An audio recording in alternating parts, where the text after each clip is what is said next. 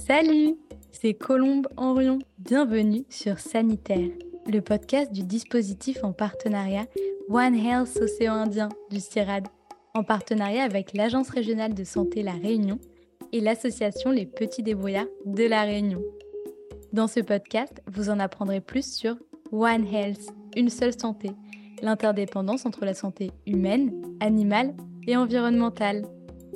Aujourd'hui, nous allons vous parler de la pollution lumineuse et de son impact sur les animaux, les humains et l'environnement.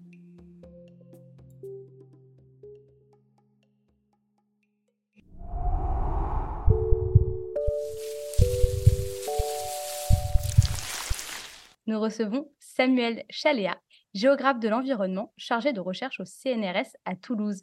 Bonjour Samuel. Bonjour. Léo Chevillon, chargé de mission oiseaux marins à la CEOR, Société d'études ornithologiques de la Réunion. Bonjour Léo. Bonjour. Et Samuel Busson, responsable d'études biodiversité et foncier, spécialiste de la pollution lumineuse nocturne et de la trame noire au CEREMA, Centre d'études et d'expertise sur les risques, l'environnement, la mobilité et l'aménagement. Bonjour Samuel. Bonjour.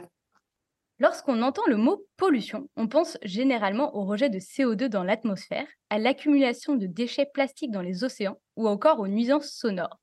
Mais pense-t-on à la pollution lumineuse, cette dégradation de l'environnement provoquée par la lumière artificielle présente la nuit Pourtant, depuis des milliards d'années, la vie est rythmée par l'alternance entre le jour et la nuit. Mais à cause de la lumière artificielle, les nuits ont cessé d'être noires dans beaucoup d'endroits. La revue Science Advances estimait déjà en 2016 qu'un tiers de l'humanité ne voyait plus la voie lactée. Le développement de l'éclairage électrique, associé à la croissance démographique et à l'extension des zones urbaines, a entraîné une pollution lumineuse massive, avec une altération majeure de l'environnement nocturne. Mais alors concrètement, la pollution lumineuse, qu'est-ce que c'est et comment la calcule-t-on, Samuel Busson? Alors, la pollution lumineuse, en général, c'est un terme qui décrit les impacts de l'éclairage artificiel nocturne sur les vivants, qu'on parle d'animaux, de végétaux ou d'humains, évidemment, et également sur le ciel nocturne. Donc, il y, a, certaines personnes qui parlent plutôt de nuisances lumineuses en partant du principe que la lumière disparaît quand on l'éteint. Mais globalement, la communauté scientifique utilise plutôt ce terme de pollution. Comme pour les pollutions chimiques, par exemple, on a des effets de cette lumière qui perdurent au-delà de l'extinction de cette lumière. On a notamment des effets à long terme sur les écosystèmes ou la physiologie des individus, par exemple. Alors cette pollution, elle peut prendre plusieurs formes, donc en termes de définition, ça peut varier, selon qu'on s'intéresse à son origine et éventuellement à l'endroit où on la mesure. Donc elle peut être ponctuelle, le point lumineux, elle peut être diffuse, c'est les halos lumineux qu'on voit au-dessus des villes, elle peut être reflétée par une surface, une façade, une surface en eau, ou elle peut être directe ou indirecte. Elle peut concerner une seule source lumineuse ou être la conséquence de l'éclairage de toute une ville. Et on peut la mesurer euh, au sol, euh, à 10 mètres du sol pour se mettre à la place d'un oiseau, par exemple, ou depuis le ciel. Et toutes ces distinctions sont importantes parce que toutes ces différentes formes de pollution lumineuse ont elles-mêmes des impacts différents sur les êtres vivants, sur leur physiologie, leur comportement, la manière dont elles interagissent et sur les écosystèmes. Et pour répondre à ta deuxième question sur la manière de calculer cette pollution lumineuse, euh, bah, il faut déjà savoir de laquelle on parle. Donc là, je renvoie à ce que je viens de dire juste avant. Et après, on dispose de plusieurs types d'outils. Donc euh, l'outil le plus simple à, portée de tous, c'est la, photographie en fait. Hein. On, peut, on peut faire une photo depuis le sol pour euh, caractériser euh, la lumière qu'on perçoit la nuit depuis un point donné. On peut aussi faire une photo depuis un drone, depuis un avion, depuis un satellite, selon l'échelle à laquelle on veut travailler. Et après, on a d'autres outils de mesure qui vont permettre de quantifier ou de qualifier cette, cette lumière. Donc, par exemple, on va évaluer le potentiel d'éblouissement d'un luminaire en utilisant un luminance mètre qui va mesurer une luminance. On va utiliser un luxmètre pour mesurer une quantité de lumière qui affecte une, surface donnée. Donc là, c'est vraiment une, quantité qu'on va mesurer. Ou bien un spectrophotomètre qui va nous permettre de caractériser la manière dont la lumière est composée en termes spectrales, pour dire par exemple si elle est plutôt riche en rouge, en vert ou en bleu. Et évidemment, des longueurs d'onde qui impactent euh, les espèces euh, de manière différente. Euh. Donc, selon L'ANPCEN, l'Association nationale pour la protection du ciel et de l'environnement nocturne, 30% des vertébrés et plus de 60% des invertébrés sont nocturnes exclusivement ou partiellement. Relations proie-prédateur, cycle de vie, reproduction ou encore migration, Samuel Chaléa, pouvez-vous nous parler des effets de la lumière artificielle nocturne sur la faune et la flore? Peut-être pour rebondir sur euh, ce qu'a expliqué euh, Samuel Busson euh, juste avant, il faut peut-être faire une distinction qui, à mon sens, est, d'importance sur la question de la mesure et de la quantification de la pollution lumineuse. En fait, on a tendance à, confondre la pression et la pollution. On a des, pollutions qui sont faites par un point lumineux, un halo, etc. Ça, on différencie des modalités de pression lumineuse.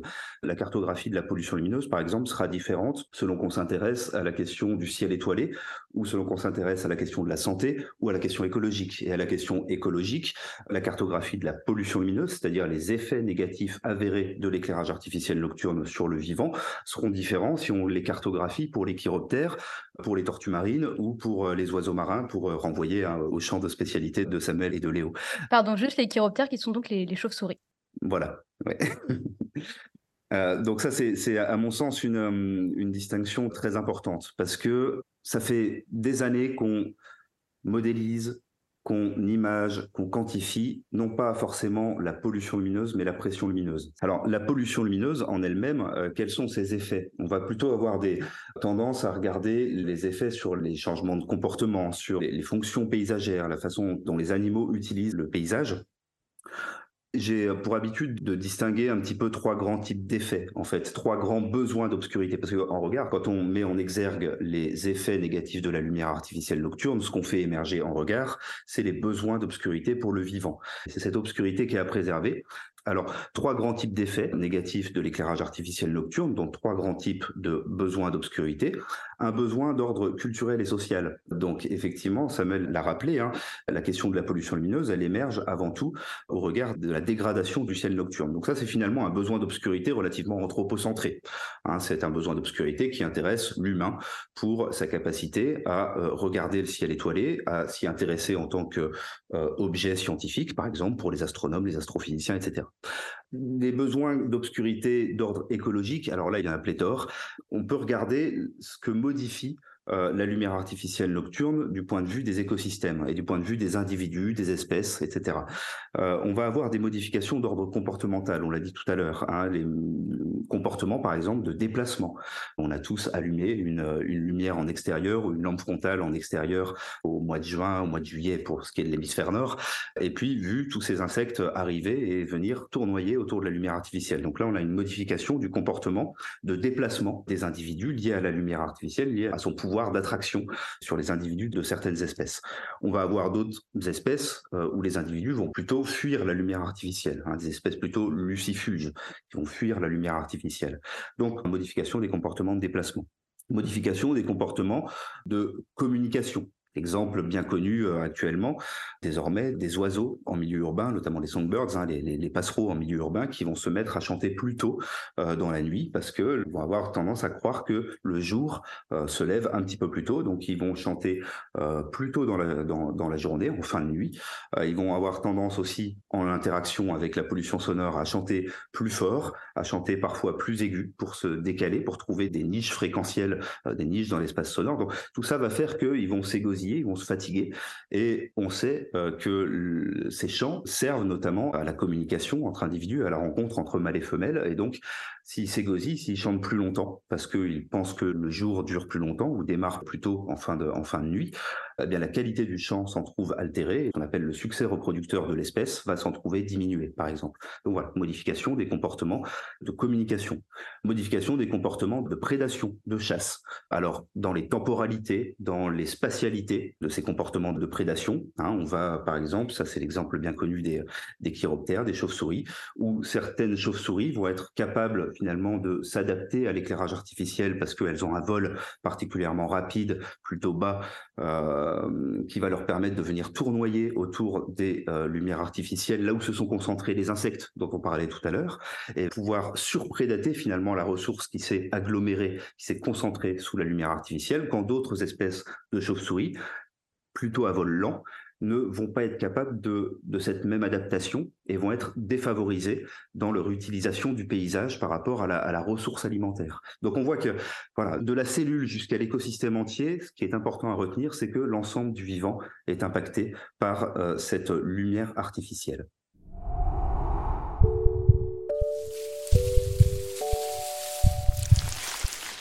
Alors, euh, Léo Chevillon, vous travaillez pour la CEOR, donc la Société euh, d'études ornithologiques de la Réunion, qui travaille sur les oiseaux.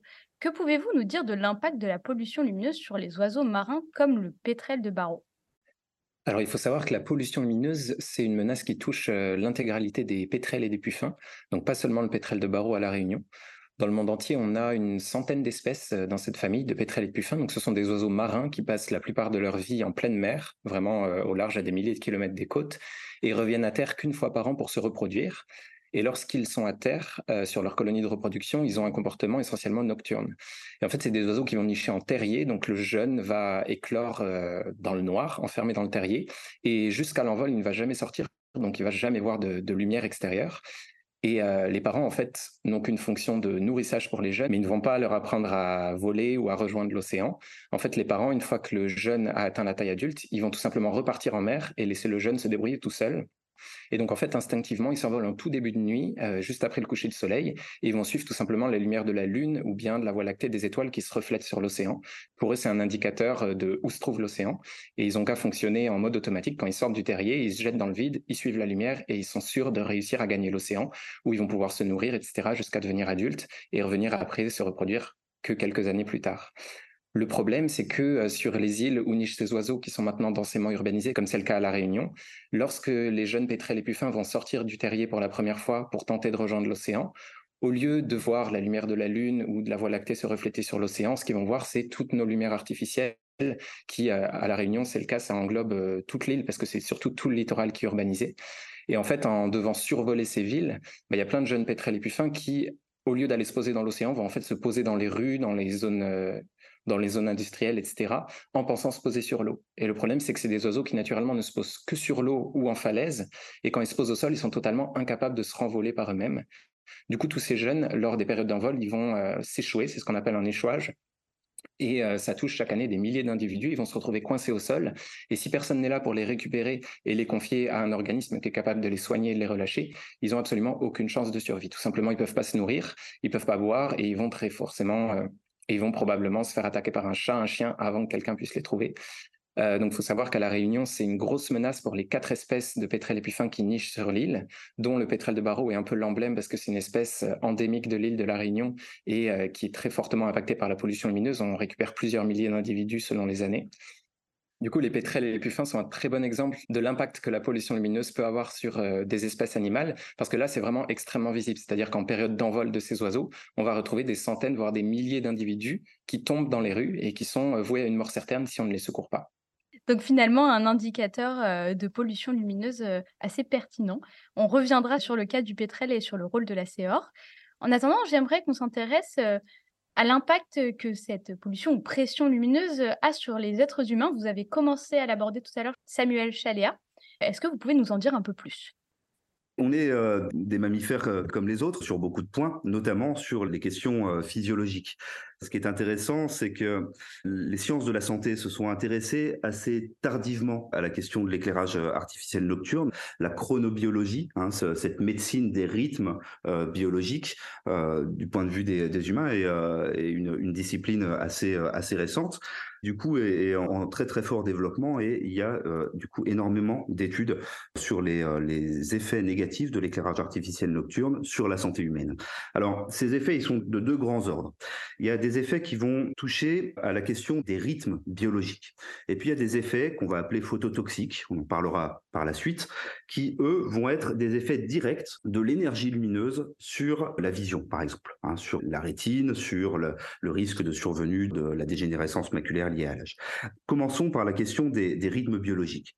Comme chez les autres mammifères, et dans l'ensemble du règne du vivant même, l'humain a coévolué avec l'alternance naturelle lumière-obscurité. Je ne dis pas jour-nuit, parce que peut-être qu'on en parlera dans la suite du podcast, la question de la nuit renvoie à une dimension sociale. Hein. Il peut y avoir nuit sans qu'il y ait forcément obscurité, notamment dans les pays nordiques, mais ça c'est une petite écart.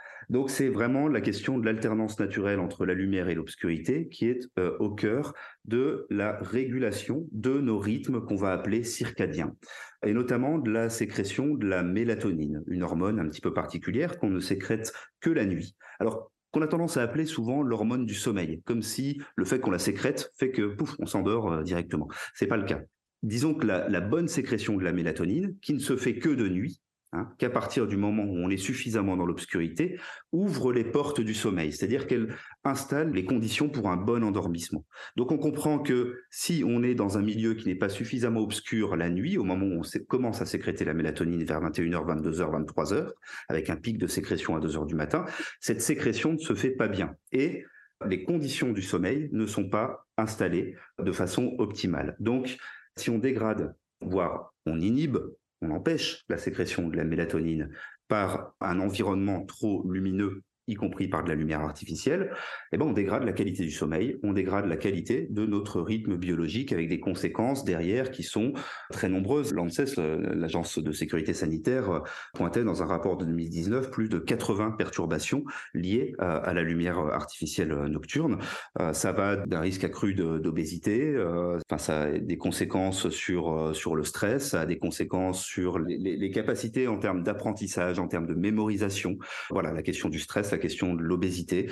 Tout ça est lié à la qualité du sommeil qui va être dégradée voilà, donc on a, on a toute une variété d'effets qui sont aujourd'hui bien documentés. On a des effets qui euh, émergent plus spécifiquement, j'en ai parlé tout à l'heure, hein, les fameux effets phototoxiques. On les étudie depuis plus récemment, et notamment on les étudie en lien avec la lumière émise par les, euh, diodes électroluminescentes. Et ces diodes électroluminescentes, les luminaires LED, euh, font une percée actuellement en éclairage public. On les connaît déjà très bien en éclairage domestique. Ils font une percée phénoménale en éclairage public. Ils ont été beaucoup étudiés sur la question de la, de la part de lumière bleue. Euh, et cette lumière bleue, c'est une lumière dont les longueurs d'onde sont très énergétiques et qui, du coup, a des effets directement phototoxiques et vont dégrader notamment la rétine chez les, euh, chez les enfants ou vont accélérer la euh, survenue de... On, en reviendra euh, à cette question un peu plus tard, mais, mais en effet, c'est un enjeu de taille ces derniers temps, aussi bien sur l'être humain que sur, sur la faune.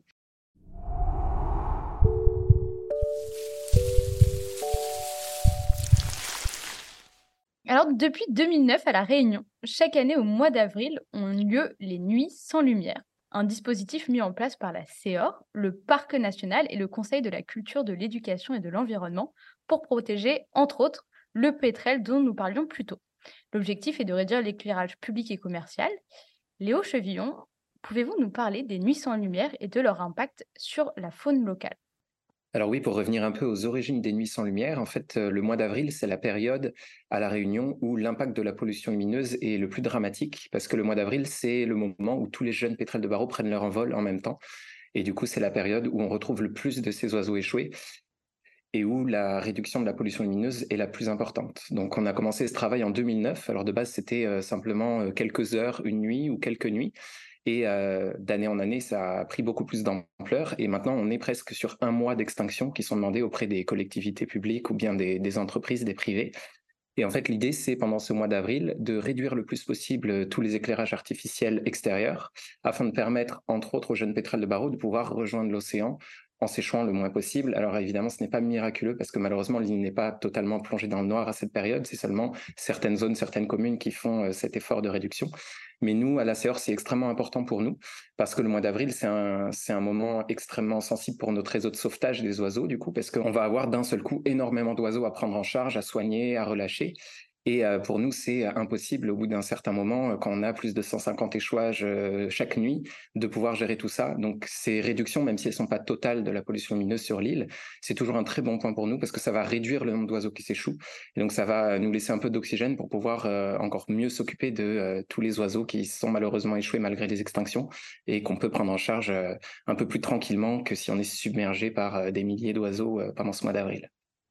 Et pour donner une idée de l'importance de l'impact de la pollution lumineuse sur les pétrels et puffins à La Réunion, euh, donc nous, à la CEOR, depuis le 1er janvier 1996, on note dans une base de données tous les pétrels et puffins qu'on récupère échoués à cause de la pollution lumineuse. Et le dernier bilan qu'on a fait, c'était en mai 2023, le 11 mai 2023. Et on était donc depuis 1996 à 44 131 pétrels et puffins qui ont été trouvés échoués à cause de la pollution lumineuse à La Réunion. Et sachant que tous ces oiseaux, c'est des oiseaux que des gens ont trouvé échoués et qui nous ont ramenés à la CEOR. Et potentiellement, il y en a peut-être beaucoup plus, peut-être le double, peut-être le triple, qui se sont réellement échoués et qu'on n'a jamais retrouvés. Merci beaucoup Léo. Et à ce sujet, j'aimerais vous faire écouter le micro-trottoir enregistré par notre partenaire, les Petits Débrouillards de la Réunion. Ils ont demandé aux passants justement ce que eux pensaient de l'initiative Les Nuits sans Lumière. Voici leur avis. Alors je pense euh, que c'est très bien euh, un côté parce que euh, ça fait c'est bien aussi pour les animaux. Par exemple pour le pétrel, il peut migrer comme il, le sent et il se crache pas. Et un autre côté, je suis pas d'accord parce que si on n'a pas beaucoup de lumière, et eh ben peut pas voir où on va et aussi on peut se faire agresser, par exemple se voler voler le sac à main. Alors, mon avis, moi, sur les nuits sans lumière, c'est une, très bonne initiative. Euh, mais je pense qu'en fait, c'est peut-être pas, il euh, faut pas le faire à tous les endroits et dans toutes les rues, euh, parce que ça crée de l'insécurité, parce qu'on se retrouve à certains endroits complètement dans l'obscurité, surtout des endroits qui sont fréquentés. Et par contre, je suis complètement favorable au, fait d'adapter les lumières, en fait, pour que ce soit plus bas et que, bah, en fait, une lumière, ça éclaire vraiment juste la rue et pas pas tout, le, tout ce qui est autour, les bâtiments. C'est pas utile. On a juste besoin d'avoir de la lumière là où on, là où on marche. Moi, je suis pas pour euh, les nuits sans, sans, lumière parce que il euh, y, a, y, a, des gens, par exemple euh, sur le tas, il y a des voitures qui passent. Et il peut faire des accidents parce que, imagine, il y a une voiture qui passe sur la même quatre voies, il peut faire des accidents. Donc, euh, on remarque quand même que l'argument de la sécurité, hein, que ce soit euh, le vol, la, sécurité routière ou l'agression, est quand même pas mal mis en avant comme euh, frein aux mesures de réduction de l'éclairage nocturne. Qu'est-ce que vous en pensez? Quelles sont vos réactions Oui, alors c'est vrai que cet argument de la sécurité revient assez souvent, mais je voudrais juste apporter une petite précision qui est très très importante à mon sens, c'est que la lumière, ça va pas nécessairement apporter de la sécurité, mais ça va apporter un sentiment de sécurité. Et euh, nous, d'ailleurs, c'est quelque chose euh, qu'on a remarqué assez souvent avec les nuits sans lumière, parce qu'il y a certaines communes qui pratiquaient euh, des extinctions lors des nuits sans lumière ou lors d'autres moments, qui nous ont dit en fait que pendant ces périodes-là, ils observaient en fait qu'il y avait moins d'incivilité, moins d'insécurité, parce que tout simplement, quand les quand les rues sont éteintes, etc., tout ce qui va être euh, petite délinquance, etc., va plus se retrouver à l'extérieur et va y avoir euh, potentiellement moins d'insécurité réelle. Par contre, c'est vrai qu'il y a ce sentiment qui est très important, que quand on a la lumière, on a le sentiment d'être en sécurité, etc., on se sent beaucoup plus à l'aise euh, dehors. Et ça, c'est quelque chose qui va manquer aux gens, du coup, pendant ces périodes d'extinction. Et euh, nous, bah, ça nous pose euh, un peu problème parce qu'en fait, nous, ce qu'on préconise, c'est pas du tout de plonger l'île entièrement dans le noir. Nous, ce qu'on veut, c'est que les lumières qui sont impactantes pour les pétrels soient éteintes. Et le problème, c'est qu'actuellement, à La Réunion, la plupart euh, des lumières, que ce soit des lumières sportives ou des lumières d'éclairage public, sont très peu respectueuses de la biodiversité, c'est-à-dire elles sont mal orientées, il y a trop de lumière blanche, elles sont trop puissantes. Et du coup, la seule solution, malheureusement, pour le moment, c'est d'éteindre ces lumières pour éviter l'impact qu'elles peuvent engendrer. Mais l'idéal, c'est avec les rénovations d'éclairage qui vont arriver, c'est d'avoir des lumières beaucoup plus respectueuses, mieux orientées, euh, plus de température chaude, donc qui attirent moins les pétrels, et aussi qui sont euh, mieux gérées, euh, qui peuvent être gérées à distance pour tout simplement ne pas totalement les éteindre, mais simplement diminuer l'intensité pour que les gens aient encore un sentiment de sécurité, mais en limitant l'impact sur la biodiversité. Mais malheureusement, à ce jour, avec le parc d'éclairage actuel, il y a certains endroits où on est obligé de demander l'extinction totale parce que euh, on peut tout simplement pas euh, diminuer la lumière ou on ne peut pas euh, se permettre de laisser des lumières qui sont aussi impactantes que ça allumées en plein mois d'avril. Mais on espère que d'ici quelques années, le matériel d'éclairage présent à la Réunion permettra de, de faire des nuits sans lumière mieux réfléchies et qui impacteront moins le sentiment de sécurité des gens. Je pense qu'il est en effet très important de faire cette nuance entre le sentiment de sécurité et la sécurité euh, réelle et d'avoir des, vraies données chiffrées qui permettent euh, bah, d'adapter euh, les mesures qui sont mises en œuvre, même si le sentiment de sécurité est quand même important et à prendre en compte. Est-ce que un des deux, Samuel, veut également rebondir sur le micro-trottoir? Non, bah pour moi, c'est effectivement c'est un, un, sujet auquel on est, on est confronté très très régulièrement. Euh, bah le rôle du CEREMA, l'établissement auquel j'appartiens, c'est d'accompagner les collectivités dans les changements de pratiques pour aller vers, notamment sur mon sujet, sur euh, plus de sobriété lumineuse pour, pour réduire euh, la consommation, les impacts sur l'environnement, etc. Donc, c'est un débat qui revient systématiquement. C'est la plus grande crainte des gestionnaires d'éclairage, que ce soit des maires ou, d'autres acteurs, d'éteindre et d'avoir des problèmes la nuit. Donc, euh, c'est vraiment pas un sujet à mettre sous le tapis. Après, je pense que, comme sur beaucoup de sujets, il y a un gros besoin de pédagogie, il y a un gros besoin d'écoute, il y a un besoin aussi de cas par cas, c'est-à-dire que on n'aura pas le même sentiment de sécurité dans des quartiers euh, très denses euh, de Saint-Denis et puis dans les Hauts à Saint-Gilles, etc., etc. Donc il y, a du cas par cas à faire, je pense. Il y a aussi des, typologies de population qui se sentent plus vulnérables qu'il faut aussi prendre en compte à ce niveau-là. C'est vraiment du cas par cas. Moi, je voulais juste apporter un petit témoignage. On avait fait une mission de diagnostic en 2016 à La Réunion sur ce sujet-là. On avait été accompagné par, par la CEOR d'ailleurs bah, sur plusieurs phases de terrain. Et ce qu'on avait pu constater, pour rebondir sur ce que disait Léo à l'instant, c'est qu'effectivement, on avait vu notamment des terrains sportifs qui restaient allumés toute la nuit, terrains de pétanque, terrains de volley, des choses comme ça, souvent en bord de mer. Ben, en fait, c'était l'endroit où il y avait de la consommation d'alcool et de, et de Du cannabis, ouais. Oui, bah, bah, de, de, drogue, quoi, de drogue à fumer, euh, ce genre de choses. Enfin voilà, les consommations euh, d'alcool et de, et de drogue euh, se concentraient la nuit sur ces terrains éclairés. Quoi. Il n'y avait plus aucun usager et plus personne ne jouait à la pétanque au volet. Par contre, à chaque fois, on trouvait des gens qui prenaient un apéro un peu tardif. Il était parfois 1 heure, 2 heures, 3 heures du matin. Voilà. Donc, effectivement, l'éclairage est assez contre-productif sur des incivilités qui pourraient, euh, je ne dis pas que tous les gens qui boivent euh, sur la voie publique euh, génèrent forcément des troubles, mais disons que c'est un facteur qui peut y participer. Donc ça, c'était assez intéressant. Et après, voilà, je pense que sur le côté sentiment d'insécurité, la difficulté qu'on a sur ce sujet-là, c'est qu'il n'y a pas vraiment d'études. Il y a beaucoup de retours de terrain, comme ce que Léo a, pu rapporter, des maires qui disent bah, finalement, puis qu'on a éteint, ça va mieux, etc. Et puis il y a d'autres territoires où c'est pas le cas. Il y a d'autres territoires où il y a des maires qui ont plus de remontées d'habitants, qui ont peur, etc. Donc bon voilà, il y a la spécificité du territoire, il y a la manière de justifier l'extinction.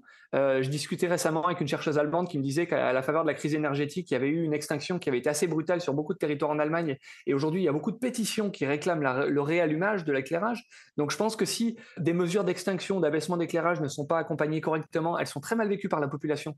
Parce que c'est vécu comme un déclassement. Samuel rappelait tout à l'heure que l'éclairage public et même l'électrification dans les Hauts de la Réunion, c'est les années 70 sur 80 dans certains territoires. Donc euh, c'est l'arrivée de la modernité, la prise en considération par les pouvoirs publics de ces populations périphérique.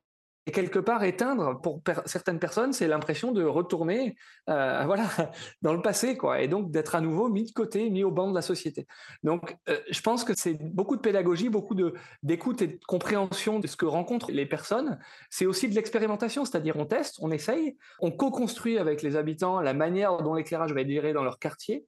Et puis, euh, ne, remporte pas les suffrages, et ben on, cherche une alternative qui sera plus acceptable pour tout le monde. Voilà, c'est une recherche du compromis permanente. Donc, c'est chronophage, ça demande un investissement assez fort euh, des personnes euh, en responsabilité, mais je pense que c'est indispensable si on veut que ces mesures-là puissent s'inscrire dans le temps et avoir un vrai effet bénéfique pour l'environnement, parce que les écosystèmes ont besoin de temps long, et, donc on a besoin des mesures qui s'inscrivent dans, ce temps long, et donc on a besoin de convaincre tout le monde pour qu'il n'y ait pas des, ruptures, euh, rallumage, réextinction à chaque élection, par exemple, ou à chaque événement, agression à la nuit, ou ce genre de choses. Effectivement, ce qu'explique et rappelle fort justement euh, Samuel à l'instant, c'est tout l'enjeu de la territorialisation de l'action publique en matière de régulation ou de, enfin régulation avec une, visée de réduction de la pression lumineuse, de la pollution lumineuse. Euh, il ne s'agit pas de planifier, hein, de dire bah il y a qu'à faucon. Non, il faut à un moment que ça s'inscrive, que ça atterrisse dans les territoires. Pour atterrir, il faut que cette action publique, elle rencontre l'épaisseur historique, culturelle, économique écologique, effectivement aussi, des territoires. Donc ça veut dire, comme l'a très bien expliqué Samuel, c'est un travail de fourmi, parce que certaines phases du travail ne peuvent se faire qu'à l'échelle micro-locale, qu'avec euh, les habitants, euh, en leur donnant les capacités euh, déjà de donner leur avis. donc c'est tous les processus participatifs qui vont être d'importance hein, dans l'inscription de l'action publique en matière de, lutte contre la pollution lumineuse. Et on entend bien dans le micro-trottoir, on est tous pris dans les chevaux de nos contradictions. Enfin, on a maintenant qu'on sait qu'effectivement la lumière artificielle nocturne a des effets négatifs sur le vivant, sur la santé, sur la vision du ciel étoilé. Bien sûr, on veut tous revoir les étoiles. Ça, il n'y a pas de problème. Vous tendez un, micro dans la rue à quelqu'un, vous lui dites vous êtes pour ou contre la pollution lumineuse? Il ne va pas, il va pas vous dire qu'il est pour une pollution. Il va vous dire qu'il est contre la pollution lumineuse. Mais vous revenez dix minutes après, vous lui dites mais vous, êtes pour ou contre vous casser la figure dans la rue? Vous êtes pour et contre réduire ou augmenter votre sentiment d'insécurité? Bah, il, va, il va être pris en, tenaille. Donc voilà, c'est ça, rentrer dans l'épaisseur du territoire et euh, territorialiser euh, l'action publique. Et puis enfin, une dernière chose, euh, on parle souvent en matière de sécurité. Bah, euh, bon, on a cette image du règlement de compte à Hockey Coral dans, euh, dès, que, dès que la nuit tombe dans toutes les villes et les villages de France, c'est bien connu. Hein, ça tire dans tous les sens dès que, dès que la nuit tombe. Non, je rigole. Donc voilà, il y a la sécurité civile, il y a les enjeux de délinquance, etc. Mais il faut peut-être maintenant, en matière de lumière artificielle, faire un shift, déplacer légèrement ou revoir ce qu'est la sécurité et introduire dans la question de la sécurité dans le débat de la lumière artificielle la question de la sécurité environnementale, la question de la sécurité écologique et de la sécurité sanitaire. Voilà. Et là, la lumière artificielle va dégrader la question de la santé environnementale, la question de la qualité du cadre de vie, hein, pour, faire le lien avec le One Health. Voilà. Ça nécessite de revoir les termes du débat et c'est bien ce que montrent les, réactions euh, au, micro-trottoir. Et puis, dernier point sur les études, effectivement, il y a, un manque. Beaucoup d'études dans les années 80-90, notamment en Grande-Bretagne, euh, drivées un petit peu par le, cadre de pensée du Secured by Design, où on sécurisait l'espace public. C'était la façon de concevoir euh, l'espace public. Et dans cette conception de l'espace public, euh, il y a la question de la lumière artificielle qui euh, engendrait quasi mécaniquement une sécurisation des espaces. Bon, ça, ça a été battu en brèche, mais on a un manque, effectivement, comme le disait Samuel, on a un manque d'études. Alors, il y a euh, des collègues actuellement, des collègues de l'INRAE en économie de l'environnement, qui sont en train de, se pencher sur cette question du lien entre lumière et sécurité pour renouveler un petit peu les études à l'aune des nouvelles connaissances qu'on a sur les enjeux écologiques et, sanitaires et culturels de la lumière artificielle nocturne. Donc, on va avoir de nouveaux résultats, on l'espère, qui vont arriver dans les, mois, les années qui viennent. Si je peux rebondir là-dessus, je pense qu'en plus, il y a, voilà, on, est accueilli par un podcast qui est produit à La Réunion et je pense qu'il faut, là encore, territorialiser euh, pas mal. Il y, a, quand même des spécificités de La Réunion pour les, auditeurs de métropole, il faut y être allé pour s'en rendre compte, mais le soleil qui se couche tôt, euh, toute l'année, euh, une population très jeune, très dynamique, très sportive. Et donc, on a, comment dire, une utilisation de l'espace public aux premières heures de la nuit qui est complètement différente de celle qu'on peut avoir en métropole en été, par exemple. En été, le soleil se couche à 22h30, 23h, la plupart des activités sont terminées. À La Réunion, il est 6h30, 7h, la nuit tombe, vous finissez l'école, vous finissez le lycée, la fac, et là, vous allez avoir vos activités euh, de loisirs, etc. Donc évidemment, on ne peut pas transposer des études qui ont été réalisées sur euh, la sécurité routière, euh, la confrontation véhicule motorisé et piéton de métropole à La Réunion. Voilà, donc il y, a vraiment une nécessité de se poser la question de comment ça se passe et de trouver des compromis qui s'adaptent à la réalité du territoire. Voilà, les terrains de sport, euh, la pratique du football ou de la pétanque, c'est des sports assez populaires à La Réunion. Bah, ça peut se faire à peu près qu'en soirée, parce qu'en journée, les gens travaillent ou, euh, sont à l'école. Donc, il y a aussi, euh, au-delà, on, a beaucoup, on a parlé de l'extinction, on a parlé de l'abaissement. C'est sûr qu'il y, a pas mal de choses à faire dans l'amélioration de l'existant pour, à défaut de pouvoir éteindre, au moins d'améliorer euh, le, fonctionnement des, luminaires. Nous, on avait fait des mesures en 2016. On trouve parfois trois, quatre fois les quantités de lumière qui sont recommandées par les normes. Donc, on a des marges de progrès qui sont extrêmement conséquentes, sans dégrader la qualité du service qu'on va rendre, et par contre en diminuant l'impact potentiel qu'on va avoir sur les écosystèmes, sur la santé humaine, etc., etc. C'est vrai que c'est important de recontextualiser aussi bien au niveau territorial, mais aussi bien au niveau de l'acceptation sociale, comme on l'a déjà dit plus tôt, parce que évidemment, il n'y a pas un modèle applicable partout tout le temps. C'est beaucoup plus complexe et, c'est un enjeu, on l'espère, sur lequel il y aura de plus en plus d'études qui permettront de mettre des mesures adéquates. Et justement, dans la deuxième partie de cet épisode, nous discuterons plus en profondeur du juste milieu entre besoin de lumière et besoin d'obscurité.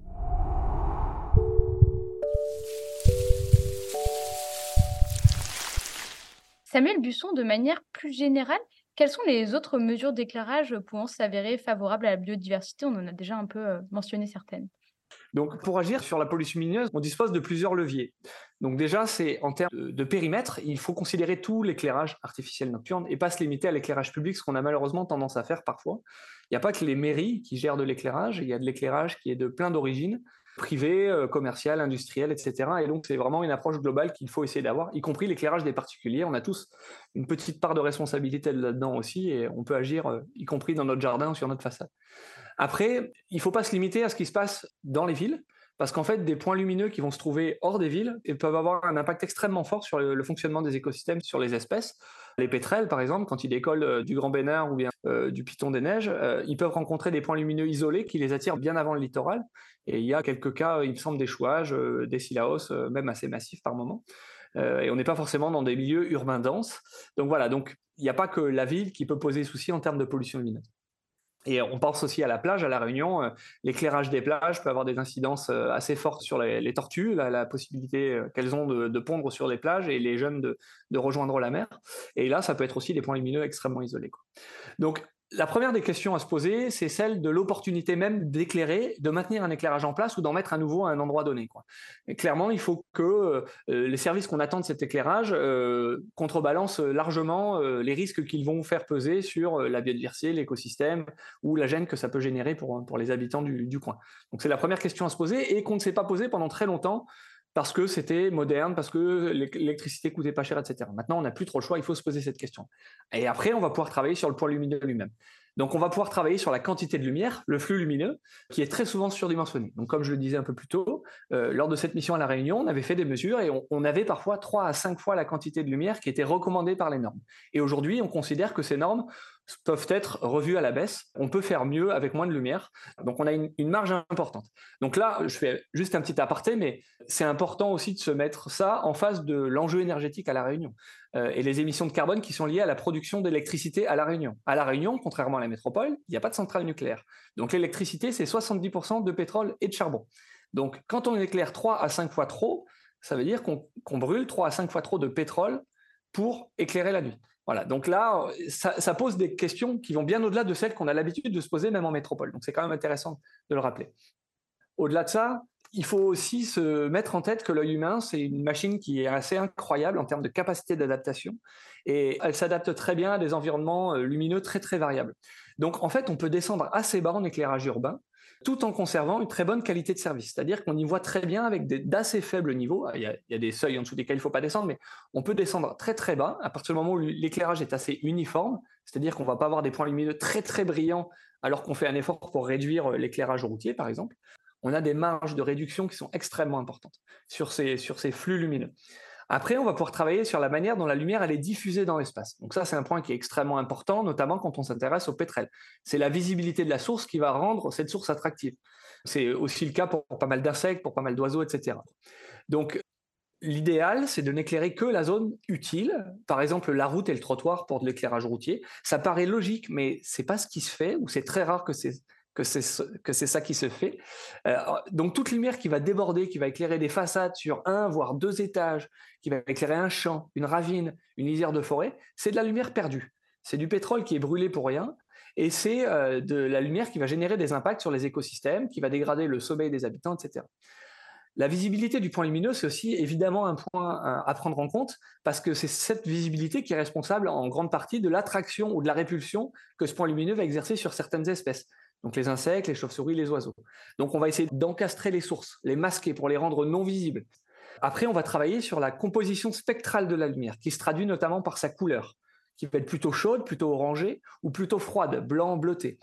Il y a un certain consensus scientifique aujourd'hui qui plaide pour réduire la quantité de lumière bleue dans l'éclairage. Samuel l'a évoqué tout à l'heure, parce que cette lumière bleue, c'est celle qui a le plus d'incidence, notamment sur la production de mélatonine.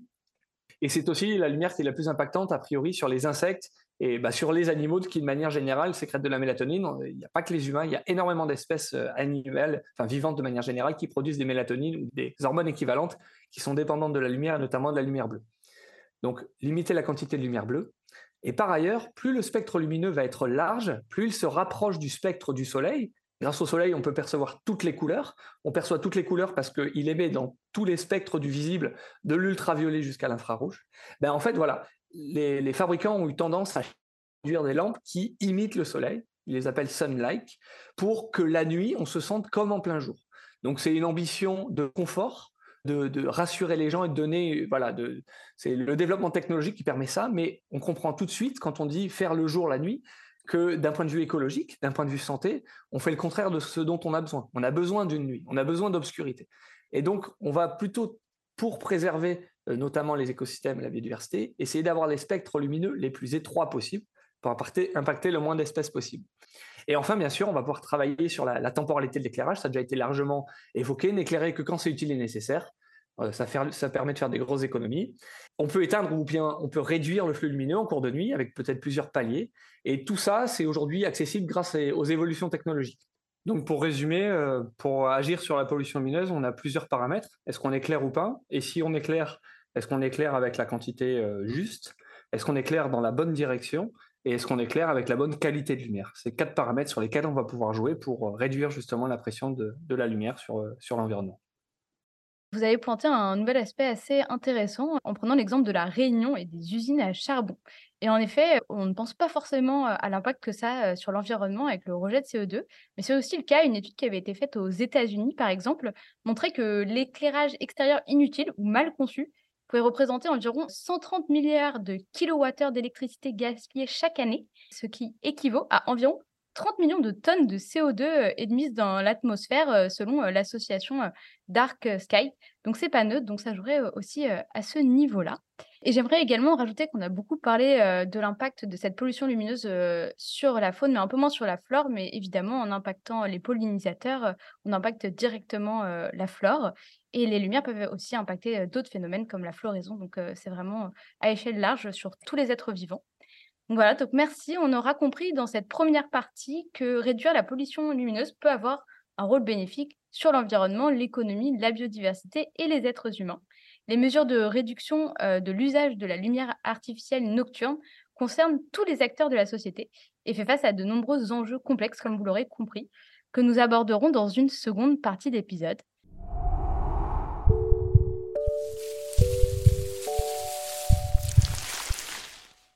Alors merci à Samuel Busson, Samuel Chaléa et Léo Chevillon de nous avoir éclairés sur la pollution lumineuse. On vous retrouve le 15 septembre dans une seconde partie d'épisode où nous verrons ensemble les dispositifs mis en place par les différentes parties prenantes pour faire face aux enjeux de pollution lumineuse. Si cela vous a plu et que vous souhaitez en savoir plus sur l'interdépendance entre la santé des animaux, de l'environnement et la nôtre, abonnez-vous à notre page et surtout laissez-nous des étoiles et des commentaires. Vous pouvez aussi nous retrouver sur Instagram, Facebook et LinkedIn. Vous venez d'écouter Sanitaire, un podcast produit par le dispositif en partenariat One Health Océan Indien du CIRAD, en partenariat avec l'Agence régionale de santé La Réunion et l'association Les Petits Débrouillards de La Réunion. Cet épisode a été écrit, réalisé, enregistré et monté par moi-même, Colombe Henrion. Alison Abriet s'est occupée du micro-trottoir. Audrey Chaunette de l'animation sonore et Léa Chanron de l'infographie. À très vite, bonne écoute.